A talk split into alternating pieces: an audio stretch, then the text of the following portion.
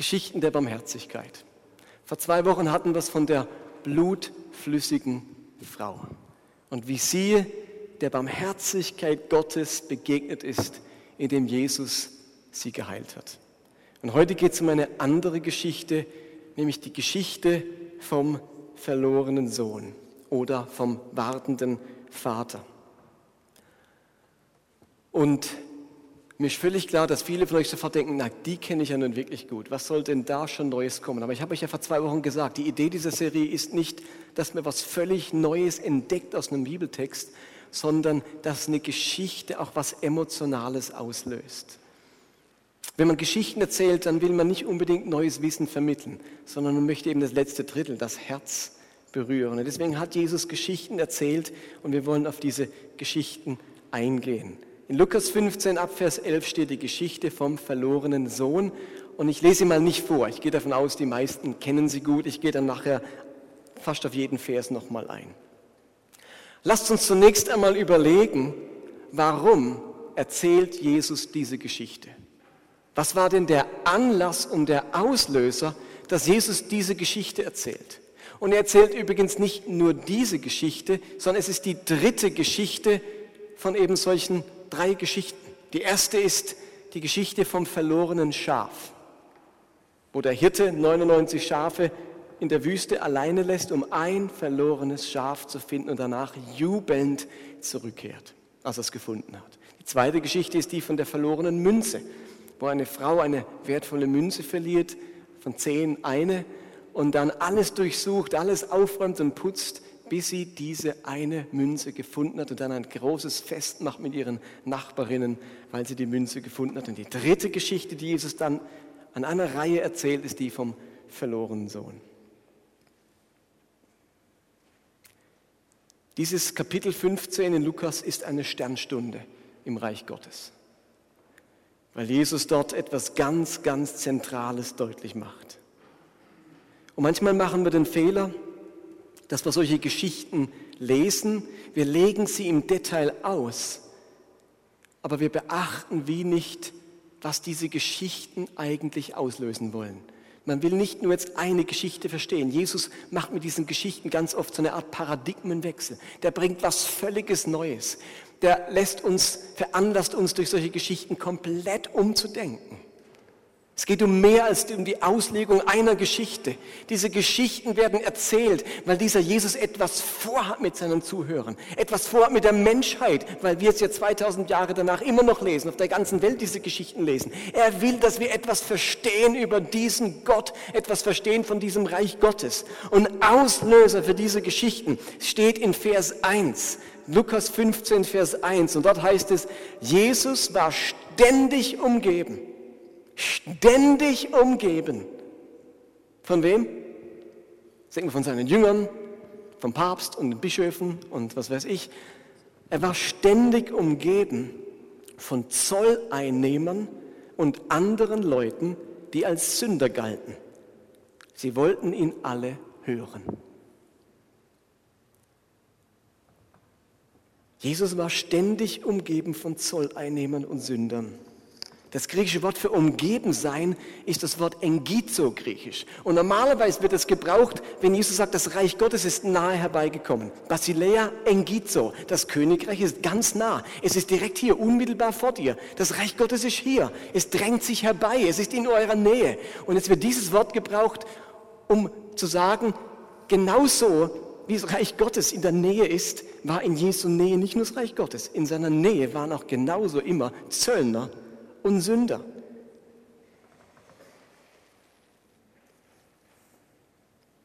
Unmittelbar bei ihm waren sie. In seiner Nähe waren sie ständig.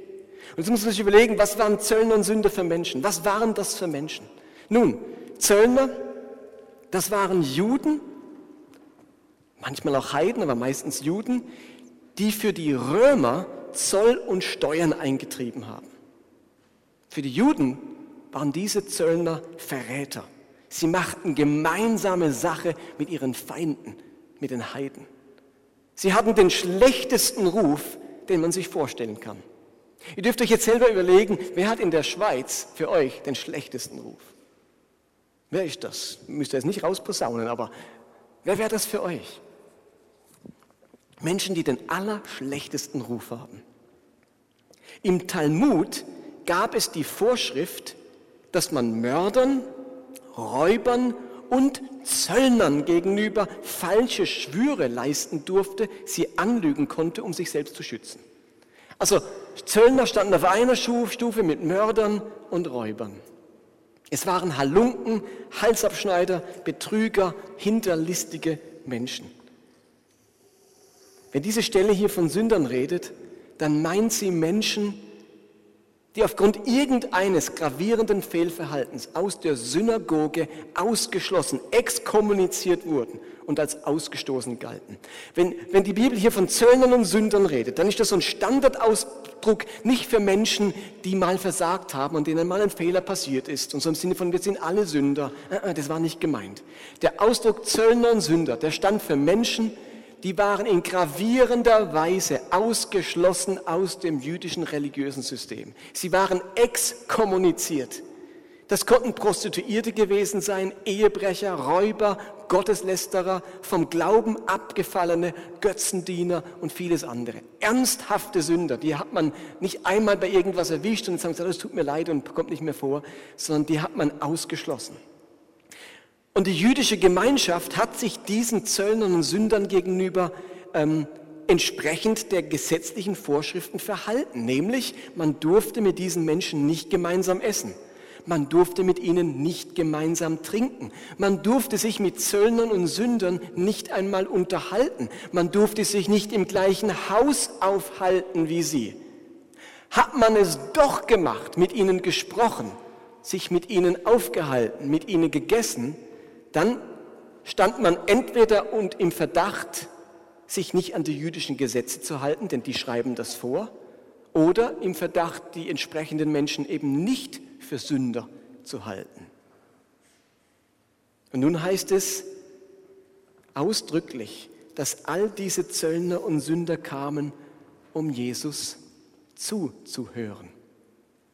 Sie kamen, um mit Jesus ins Gespräch zu kommen. Also um Jesus zuzuhören, musste er mit ihnen sprechen, musste er mit ihnen am selben Ort sein. Also entweder hielt Jesus diese Menschen für keine Sünder oder er richtete sich nicht an die jüdischen Gepflogenheiten. Jesus sprach mit Sündern, mit Exkommunizierten, mit scheinbaren Gegnern des Glaubens.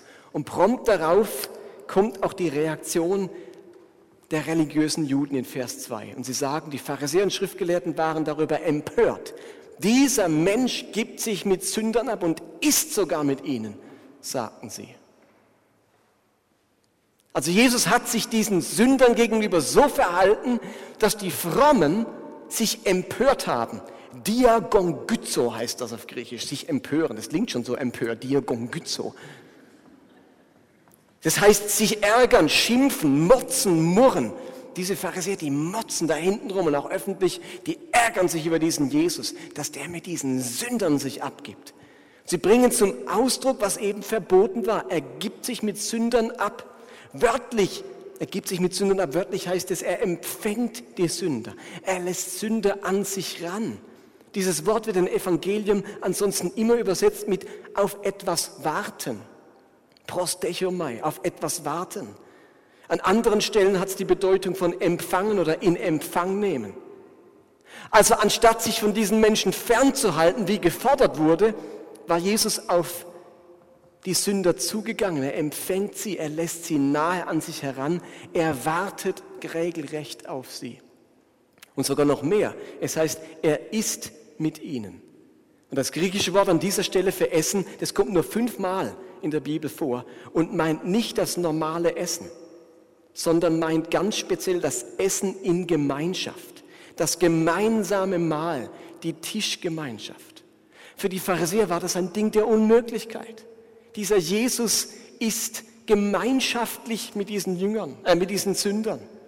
Ein ganz spezielles Wort, das zum Ausdruck bringt, da teilen welche miteinander leben, äh, das Mahl und die Speise. Nicht einfach so ein Essen, zufällig sitzen wir halt am gleichen Tisch. Bewusste Mahlgemeinschaft. Absolut verboten für die anderen Juden. Und das macht Jesus. Könnt ihr euch ein bisschen vorstellen, warum die sich ärgern? Das ist Provokation pur. Das ist ein Missachten der damaligen Werte und Traditionen. Und die Pharisäer hatten ja nicht den Eindruck, den wir oft so haben, wir halten Menschengebote. Was wir da machen, unsere Gesetze, die sind eigentlich Lappalien, die sind gar nicht Gott gewollt. Die waren der Überzeugung, was wir machen, ist absolut biblisch. Die konnten dir so und so viele Bibelstellen zitieren, wo belegen, warum ihr Verhalten korrekt ist und das von Jesus inkorrekt ist. Die waren der Überzeugung, sie dienen Gott damit und sie machen es richtig. Und jetzt macht Jesus das Gegenteil.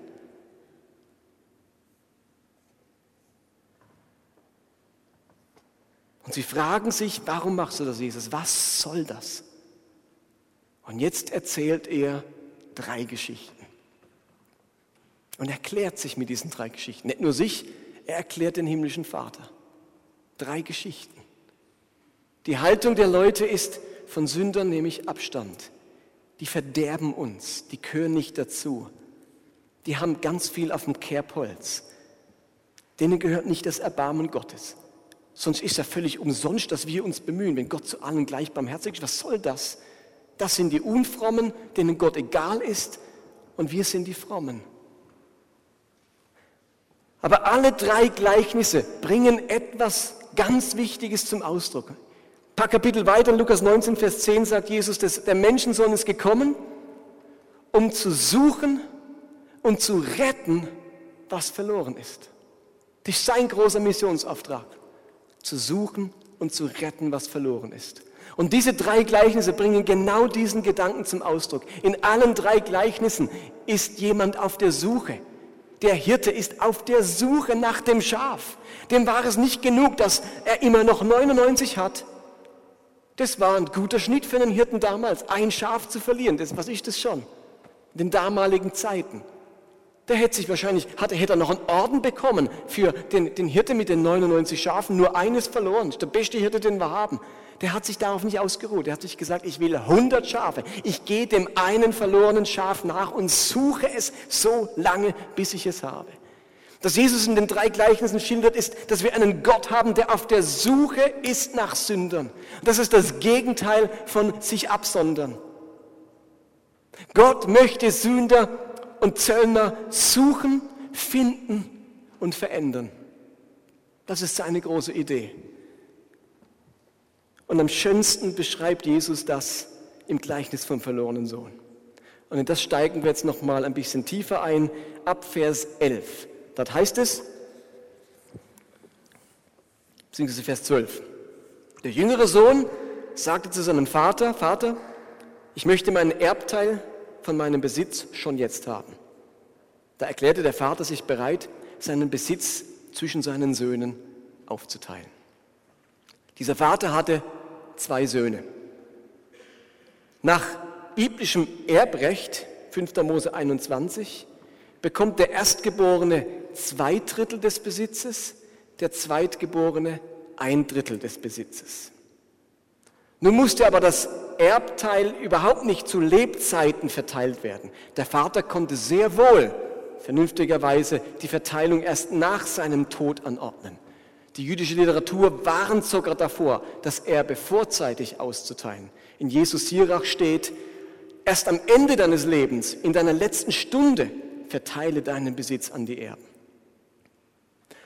Wenn man zum Vater ging und vorzeitig sein Erbe wollte, hat man damit indirekt ausgedrückt, Vater, ich wünsche, ich wünschte, du wärst tot.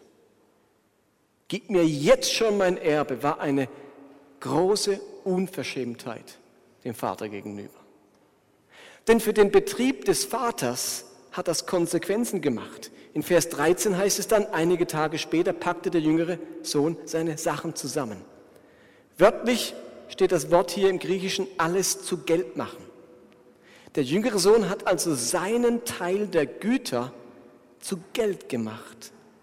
Oder er hat sie sozusagen sich bezahlen lassen vom Bruder und vom Vater. Er kann ja wahrscheinlich nicht jetzt die Dromedare oder die Esel oder die Ziegen alle mitnehmen, sondern hat es zu Geld gemacht, indem er das Zeug verkauft hat. Das hat natürlich für den Besitz des Vaters Schaden bedeutet. Entweder er musste Geld aufbringen, um dem Sohn die Sachen abzukaufen, Oder der Sohn hat sie irgendjemand verkauft, aber vielleicht haben sie jetzt das eben gebraucht. Es war ja ein Betrieb. Man kann nicht sagen, der Betrieb geht genauso weiter, auch wenn ein Drittel fehlt. Das waren also große Nachteile für den Betrieb des Vaters. dann heißt es, und ging auf Reisen in ein fernes Land. In ein fernes Land. Wohin geht unser junger Mann? Er geht nicht in eine andere Stadt Israels. Wörtlich steht, er ging ins Ausland. Da war die Gefahr einer anderen Religion, die Gefahr der Stadt. Was wird aus seinem Glauben? All die Mühe der Erziehung, die vielen Stunden Unterweisung im Gesetz, die Gefahr, diesen Sohn im Ausland für immer zu verlieren. Was wird aus diesem Sohn? Für die Juden war heidnisches Ausland, Teufelsland, da geht man nicht hin. Vor allem, wenn es dort keine Synagoge hat oder keine Gruppe von Juden, die dort leben. Aber der Vater übt keinen Druck aus. Er macht ihm auch keine Vorwürfe. Er hat den, hätte den Gehorsam und die Unterordnung seines Sohnes verlangen können, macht es aber nicht. Er lässt ihn ziehen. Und dann heißt es weiter, machte alles zu Geld, ging in ein fernes Land, wo er sein ganzes Geld verprasste. Ihr Lieben, verprassen klingt für mich nicht nach Waisenhäuser unterstützen, Witwen versorgen und den Armen dienen. Klingt für mich anders. Dieser Sohn kommt auf die schiefe Bahn. Er benimmt sich wie der schlimmste Heide. Ein bisschen später in dem Kapitel erfahren wir, wie er sein Geld verprasst hat. Vers 30 heißt es, er verschwendete sein Gut mit Prostituierten. Und in Sprüche 29 steht, ein Mann, der Weisheit liebt, erfreut seinen Vater. Aber wer mit Prostituierten umgeht, richtet das Vermögen zugrunde. Und genau das ist diesem jungen Mann passiert. Er bringt Schande auf den Namen des Vaters. Im Dorf reden die Leute schon davon, denn der Bruder wusste ja Bescheid. Als er zurückkam, wusste der Bruder ja, was der, Sohn, was der, also der ältere Bruder wusste, was der jüngere Bruder gemacht hatte. Dein Sohn ist wieder da, der sein Geld mit Dirnen verprasst hat. Also der Ruf des Sohnes ist bis in die Heimatstadt zurückgedrungen. Er schädigt den Betrieb des Vaters, er schädigt das Ansehen der Familie, er ist ein Prasser, ein verdorbener Gigolo. Was ist mit seiner Erziehung, mit seinen Werten? War alles umsonst, was ihn der Vater je gelehrt hat? Hat das Wort Gottes ihn so wenig geprägt? Ich als Vater würde unter Schock stehen, verzweifelt sein, wenn mein Sohn solche Wege gehen würde. Was habe ich falsch gemacht? Gott, wo bist du? Habe ich nicht so oft für meinen Sohn gebetet? Große Verwirrung. Und da heißt es in Vers 14, etwa um die Zeit, als ihm das Geld ausging, brach in jenem Land eine große Hungersnot aus und er hatte nicht genug zu essen.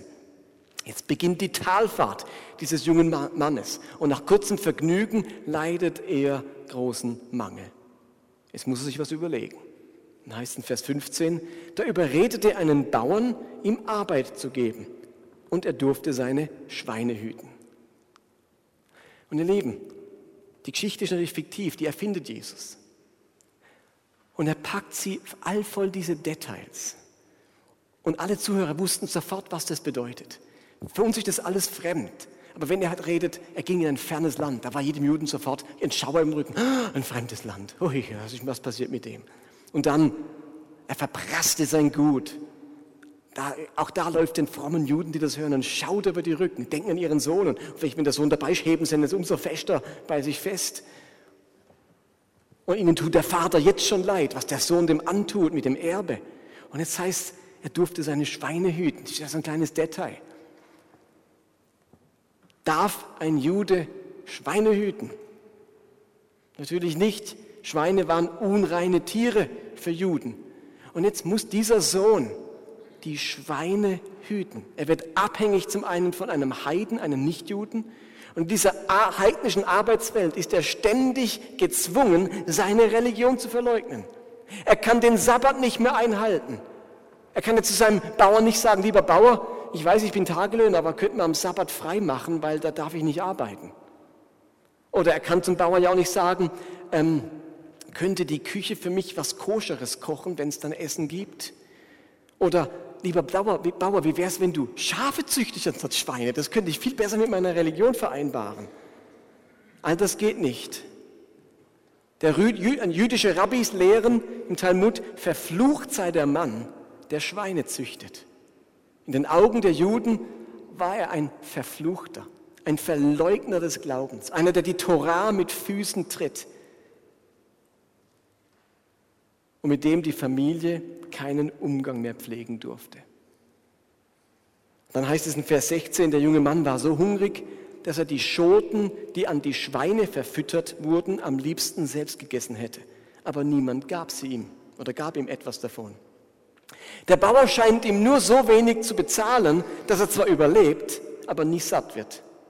Und so gerne hätte er die Schoten des Johannesbrotbaumes, das waren die, ähm, sich in den Magen geschlagen. Aber sie waren erstens ungetrocknet für den Menschen ungenießbar und außerdem gab sie ihm niemand. Ein jüdisches Sprichwort dieser Zeit sagte,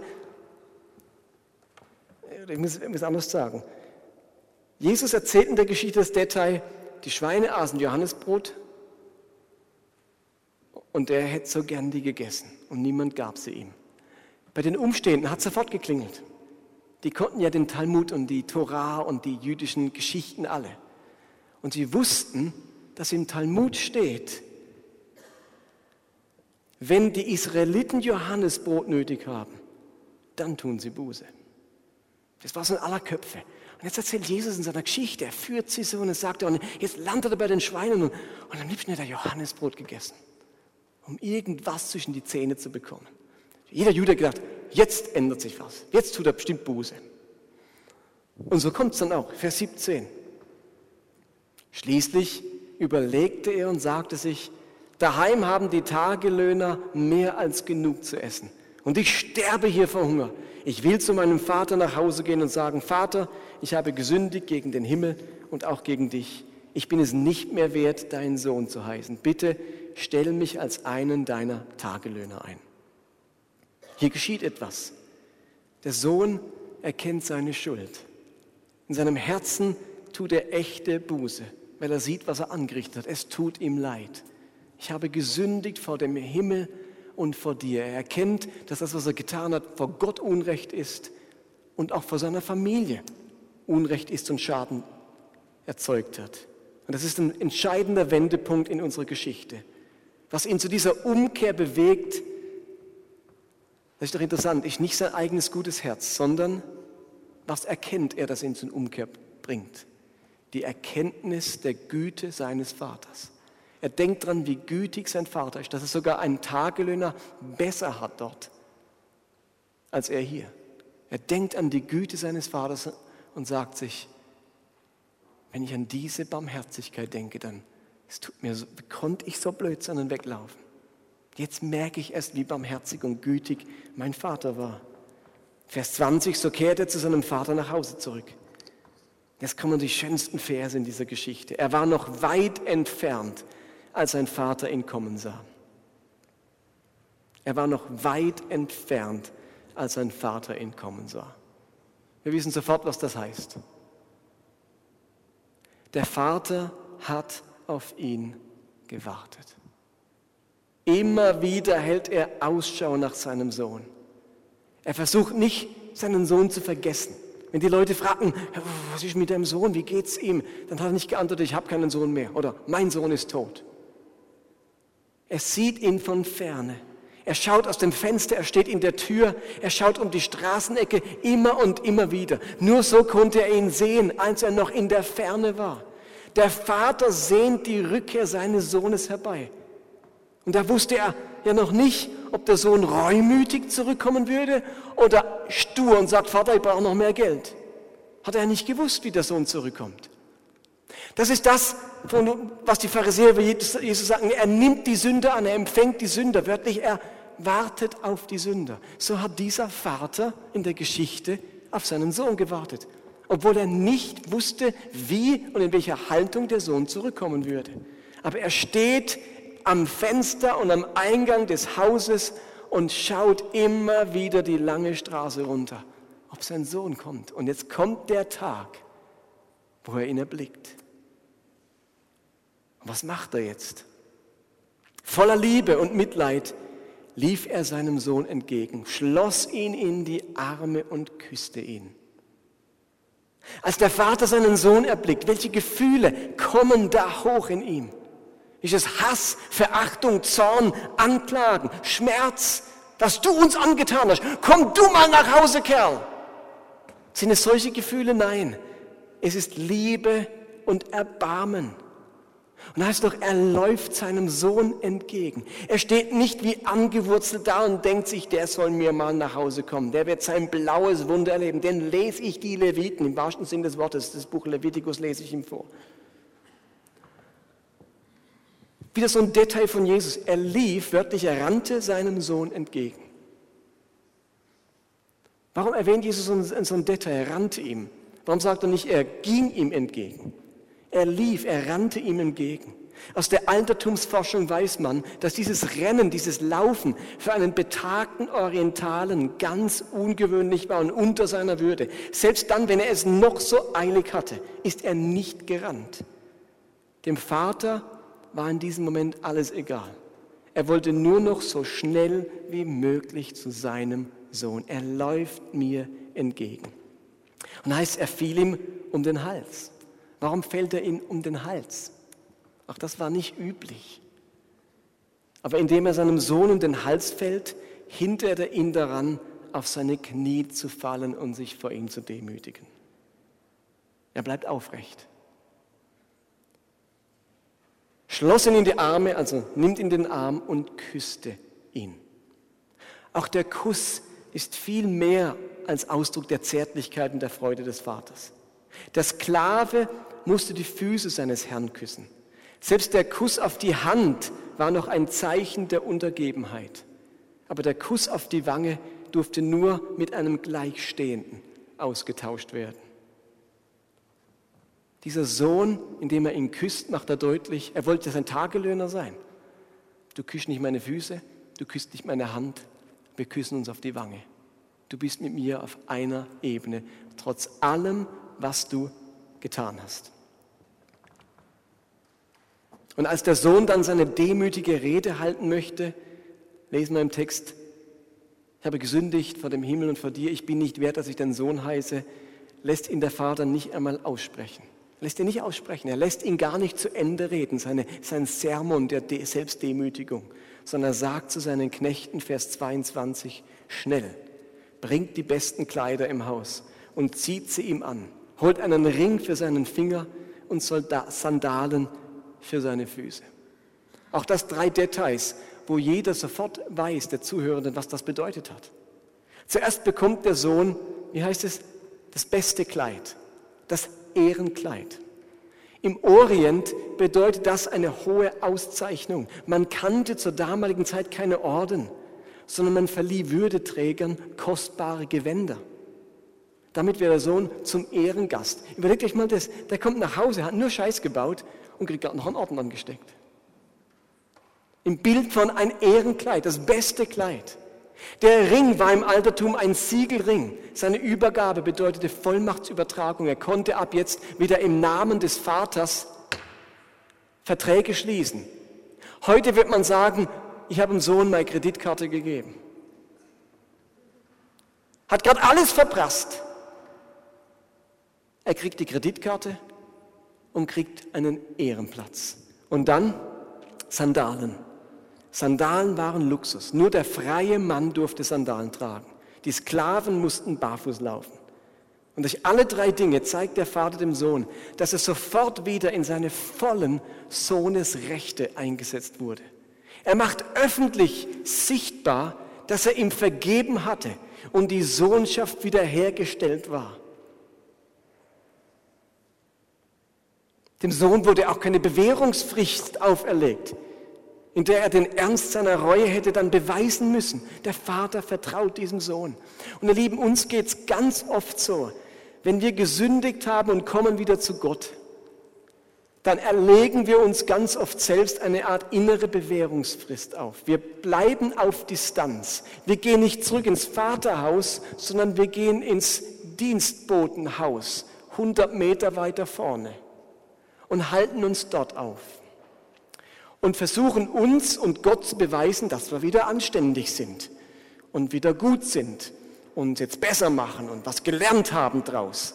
Und wenn, wir uns, wenn sie für uns die Frist sich bewährt hat und sagt, ja, jetzt waren wir wirklich anständig, dann trauen wir uns vielleicht wieder ins Vaterhaus. Und ganz viele Christen verbringen aus Sicherheit von vornherein gleich den Rest ihres Daseins im Diensthäuschen. Das war auch der Gedanke dieses Sohnes. Er hat gesagt, das Beste wäre, ich bleibe im Tagelöhner, im Dienstbotenhaus. Das sollte mein Platz in Zukunft sein. Dann kann ich immer wieder beweisen, ich bin es wert, ich erweise mich würdig. Und, und, und wenn mir dann wieder was passiert, dann, dann schmeißt er mich nicht raus, dann bin ich ja schon draußen. Und irgendwie gewöhnt man sich an diesen Ort. Und dann lebt man irgendwann dort. Und ich nicht beim Vater. Und ich entdecke mich persönlich immer wieder dabei, dass ich in meinem Herzen die Rede des Sohnes zu Ende rede. Ich habe gesündigt vor dem Himmel, vor dir. Und dann setzt mein Herz fort und sagt, ich bin es nicht wert, dass ich dein Sohn heiße. Mach mich zu einem deiner Tagelöhner. Und wenn wir nicht aufpassen, verbringen wir den Rest unseres Christseins im Zustand des Tagelöhners. Reumütig, dienend, Gott dienend, das Beste für ihn machen. Er ist uns das Wichtigste, der Herr. Um seine Sache geht's. Ihm dienen wir. Aber im Status, im inneren Status des Tagelöhners, des Distanzierten, dessen in der Ferne, der nicht mehr ganz rankommt und in diesem Zustand sich arrangiert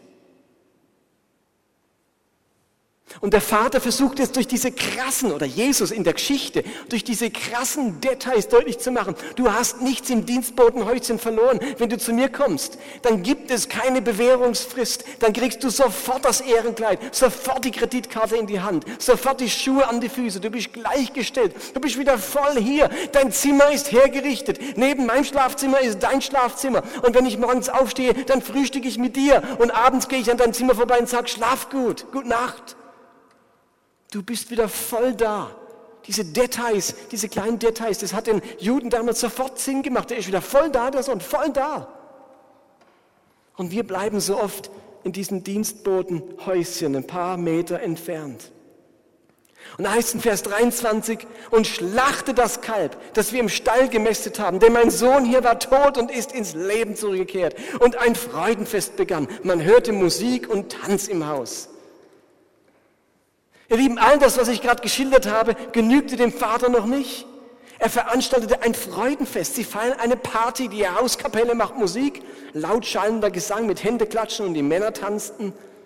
Und hier ist nichts spürbar von einer gedrückten Stimmung. Hier riecht es nicht nach Asche auf dem Haupt, sondern höchstens nach aufgewirbelten Staub unter den Füßen. Und ihr Lieben, ich will damit nicht sagen, dass Buße unwichtig ist. Ganz im Gegenteil. Aber wenn ich aus ganzem Herzen Buße getan habe, dann ist für Gott die Sache in Ordnung. Dann ist die Sache vergessen. Dann ist es höchste Zeit, sich wieder an Gott zu freuen und sich nicht länger vor ihm zu schämen.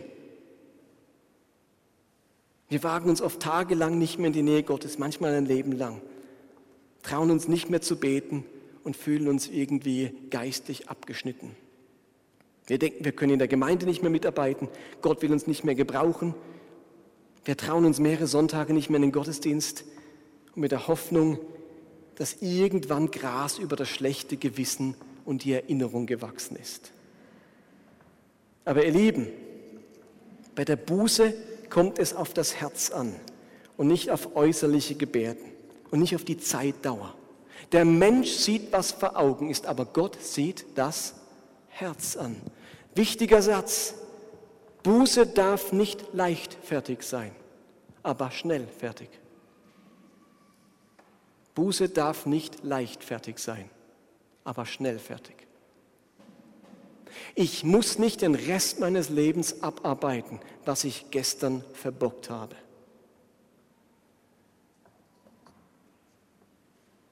Wir denken oft, ja, ja, wenn man als schlimmer Sünder gelebt hat und sich dann zum ersten Mal bekehrt und zu Gott findet, dann reagiert Gott so liebevoll. Dann ist Freudenstimmung im Himmel. Aber wenn ich jetzt schon zum 500. Mal komme und Gott um Verzeihung bitte, dann sieht der Empfang doch etwas anders aus. Dann steht Gott nicht mehr an der Tür. dann hat er langsam die Schnauze voll von mir. Aber ihr Lieben, das ist eben grundverkehrt. Gottes Geduld verbraucht sich nicht. Gottes Liebe wird nicht alt. Sein Erbarmen läuft nicht aus, weil Gott die Quelle der Liebe und der Geduld und des Erbarmens ist. Die Quelle. Habt ihr das gehört? Lass mich nochmal sagen. Gottes Geduld mit dir verbraucht sich nicht. Hallo, hast du das gehört? Gottes Geduld mit dir verbraucht sich nicht. Gottes Geduldsfaden kann nicht reißen. Gottes Erbarmen findet kein Ende. Es verkleinert sich nicht. Auch das verbraucht sich nicht. Gottes Erbarmen ist nicht wie ein Tank, den ich anzapfe und irgendwann ist er leer. Oh, jetzt habe ich alles Erbarmen Gottes verbraucht. Das kann man nicht, weil er die Quelle der Liebe und des Erbarmens und der Geduld ist. Und so möchte ich euch auf eine letzte Tatsache hinweisen. Und das war auch jedem Juden, der damals diese Geschichte gehört hat, klar. Nämlich, der Vater in unserer Geschichte hätte auch völlig anders reagieren können. Er hätte das Recht gehabt, ganz anders zu reagieren. Das Alte Testament gab den Juden und den Eltern Vorschriften, wie sie mit ungehorsamen und prassenden Söhnen umgehen sollten. In 5. Mose 21, Vers 18 bis 21 steht nämlich Folgendes. Gesetzt den Fall, jemand hat einen Sohn, der so widerspenstig und ungehorsam ist, dass er trotz aller Strafen und Mahnungen weder auf seinen Vater noch auf seine Mutter hört dann sollen ihn seine Eltern gemeinsam zum Versammlungsplatz am Tor bringen, ihn den Ältesten der Stadt vorführen und zu ihnen sagen, unser Sohn hier ist widerspenstig und will uns nicht gehorchen. Wir können sagen, was wir wollen. Er ist ein Prasser und Säufer. Dann sollen alle Männer der Stadt ihn durch Steinigung hinrichten. Ihr müsst das Böse aus eurer Mitte entfernen. Alle in Israel sollen davon erfahren, damit sie sich fürchten. Lieben, dieses Gebot war eingemeißelt in das Verständnis der Juden zur damaligen Zeit. Wenn dein Sohn ein Prasser ist, wenn jemand ein schwerer Sünder ist, dann hat das Konsequenzen und dann kann man da nicht barmherzig sein. Und jetzt erzählt Jesus angesichts dieser Sünder um ihn herum, mit denen man am liebsten so verfahren wäre, wenn man nur das Recht gehabt hätte nicht der blöde Pilatus auf dem Thron sitzt, der einem das verboten hat, dass man Todesstrafe anwenden kann. Wenn wir das nur ausüben könnten, das Böse aus unserer Mitte entfernen. Jetzt denkt ihr, das ist doch grausam, warum sind wir so grausam? Ihr Lieben, das ist Altes Testament. Das war die Idee von Heiligkeit früher, das Böse aus unserer Mitte entfernen. Und wenn die Pharisäer um Heiligung gerungen haben, um Absonderung von den Bösen, dann war das nur aus solchen Bibelstellen entstanden. Dieser Gedanke der Absonderung, das Böse weg aus unserer Mitte. Und jetzt kommt dieser Jesus und sagt, ihr müsst ein neues Paradigma lernen. Dieser Gott ist anders. Ich zeige euch jetzt seine Barmherzigkeit, ich erzähle euch eine Geschichte. Der Vater in unserer Geschichte hätte das Recht gehabt, die Schuld seines Sohnes vor die Ältesten zu bringen und den Sohn steinigen zu lassen. Und ihr Lieben, wisst ihr, warum Gott uns gegenüber so liebevoll, so barmherzig reagieren kann wie der Vater in unserer Geschichte? Wisst ihr, warum Gott an uns seinen widerspenstigen Kindern nicht so handelt, wie in 5. Mose beschrieben? Wisst ihr warum? Weil die Bibelstelle Quatsch ist? Weil Gott seine Meinung ändert und sagt, oh, alles halb so wild. Oh, Sünde, was, ich habe so Theater, was Sünde gemacht früher. Wie war ich da dumm? Also jetzt habe ich gecheckt, Sünde ist gar kein Problem. War das der Grund? Wisst ihr, warum Gott mit uns allen so liebevoll sein kann? Weil es bereits einen Sohn gab, dessen Fall vor die Ältesten kam und der für uns alle die Hinrichtung erlitten hat. Es gab so einen Sohn. Und euch ist klar, ich spreche von Jesus, vom Sohn Gottes, der sich angesichts unseres Ungehorsams, unserer Prasserei, unserer Schuld vor uns stellte und sagte, Vater, ich nehme Ihre Schuld auf mich, ich will mich hinrichten lassen, damit es Ihnen erspart bleibt.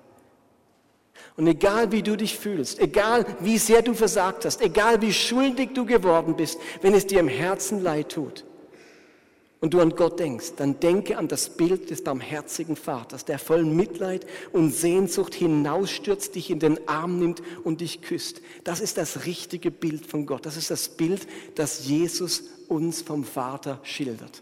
Nicht, weil die Stelle im Alten Testament ungültig ist, sondern weil es diesen Sohn gab, der für uns alle und für unser aller Widerspenstigkeit hingerichtet wurde.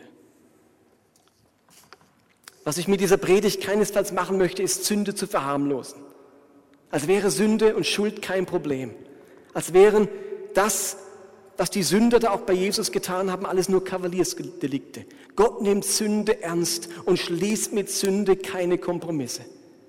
Aber der Grund für Gottes Erbarmen mit Sündern ist nicht seine liberale Haltung der Sünde gegenüber, sondern das, was Jesus am Kreuz für uns getan hat. Jesus hat einen hohen Preis gezahlt, um uns den Weg zu Gottes Erbarmen zu ebnen. Die, Sünder und Zöllner haben genau das bei Jesus gespürt, diese Barmherzigkeit, dieses Gottesbild. Und deswegen haben sie sich andauernd um ihn versammelt. Sie wussten, dort werde ich gefunden, dort werde ich verändert, dort erlebe ich diese Güte Gottes, die mich zur Buße führt. Römer 12, Vers 2. Missachtet ihr die große Barmherzigkeit, Nachsicht und Geduld, die Gott euch bis jetzt erwiesen hat? Seht ihr nicht, dass, es euch, dass er euch durch seine Güte zur Umkehr bewegen will? Wenn unter uns eine Kultur der Barmherzigkeit herrscht, dann werden wir dies, dasselbe erleben, was Jesus erlebt hat. Alle Sünder und Zöllner werden unsere Nähe suchen und hören, was wir zu sagen haben. Und ich möchte euch einladen, in der, in der Anbetungszeit, die wir jetzt haben, diese Barmherzigkeit Gottes zu suchen und dich aufzumachen aus dem Dienstbotenhäuschen und wieder zurückzukehren ins Vaterhaus, wo du hingehörst nicht, weil du es verdient hättest, nicht, weil deine Sünde nur halb so schlimm ist und nicht, weil Gott sagt, muss nichts ändern, sondern weil nur am, in der Nähe Gottes du wahre Veränderung erleben kannst. Und weil du dorthin gehörst und Gott dich bei sich haben will, egal was war. Amen. Lasst uns singen und dann nehmen wir uns noch mal einen Moment Zeit zum Beten.